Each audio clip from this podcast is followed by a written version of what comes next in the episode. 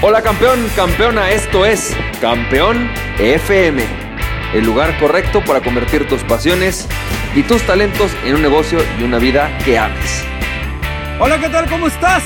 Campeón, campeona, ¿cómo te va? Yo soy Francisco Campoy y bienvenido y bienvenida al episodio número 228 de Campeón FM. Y campeón, campeona, hoy quiero platicarte acerca de cómo es que generas un contenido, una venta, un taller, un servicio que pueda ser vendido como algo o percibido como algo de alto valor. Fíjate que el otro día estaba platicando con tanto una terapeuta, bueno, de hecho con dos terapeutas en dos momentos totalmente diferentes.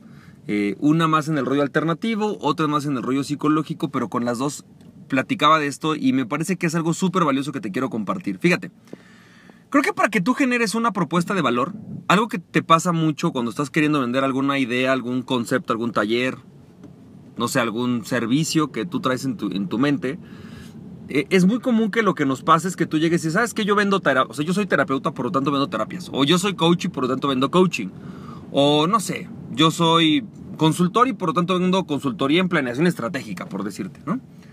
El problema con esto es que eres comparable. Primero. Y segundo, las personas te van a comprar basado en el hacer. ¿Ok? Lo cual quiere decir que cuando tú llegues y vendes, no sé, tu taller de ventas o tu, eh, no sé, taller de liderazgo, lo que van a hacer es comparar qué otro taller, terapia, coaching existe en el mercado. Y lo más probable es que terminen comparando precios. ¿Sí? Es muy común, le pasa a muchos coaches, justo al lado también otro con un coach, que se estaba hablando con un amigo de una empresa y cuando llegué y le dije más o menos lo que estoy haciendo, me dijo, ah, ¿qué tienes? Talleres de team building, sí, ¿cuánto cuesta uno? Tanto, ah, estás en precio. Evidentemente, la otra persona ya tiene una idea de lo que es el team building, ya tiene una idea de lo que cuestan y entonces va a querer pagar pues más o menos lo mismo, o sea, por ahí te conoce o sabe un poco de ti y prefiere, ¿no? Trabajar contigo que con un total desconocido, pero en realidad es que te va a pagar basado en el valor de mercado de lo que tú tienes. ¿Sí? ¿Estamos de acuerdo? Es normal. Tú llegas con un psicólogo, no sé, a lo mejor es típico, ¿no? Una persona va a meter a sus hijos con el psicólogo y llega y les dice, em, ¿cuánto cuesta la terapia psicológica? No, pues mil pesos la hora. Y con este 800 y con este 600. Vamos con el de 600. Los tres son grados de la misma universidad. Más o menos seguramente serán lo mismo. Ah, vamos con el de 600. O vamos con el de 1000 que es para el que me alcanza. ¿Estamos de acuerdo? El tema es que eso no sirve cuando vas a vender.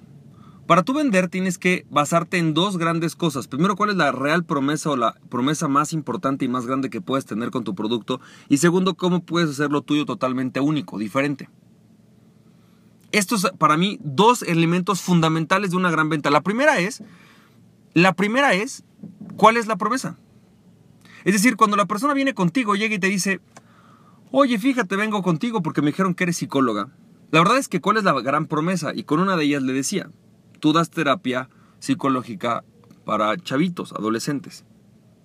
La pregunta realmente es, ¿cuál es la gran promesa que tú tienes?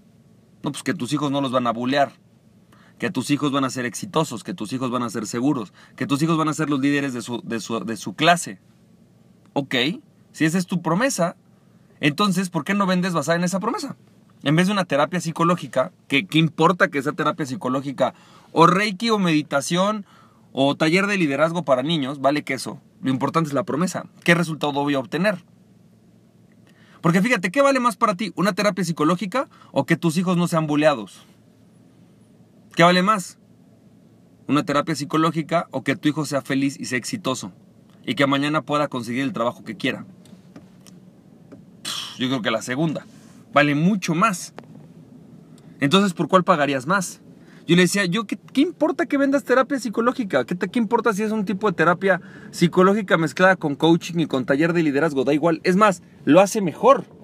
El que hace una mezcla de soluciones lo hace todavía más interesante, lo hace mejor mejor para ti, mejor para tu cliente.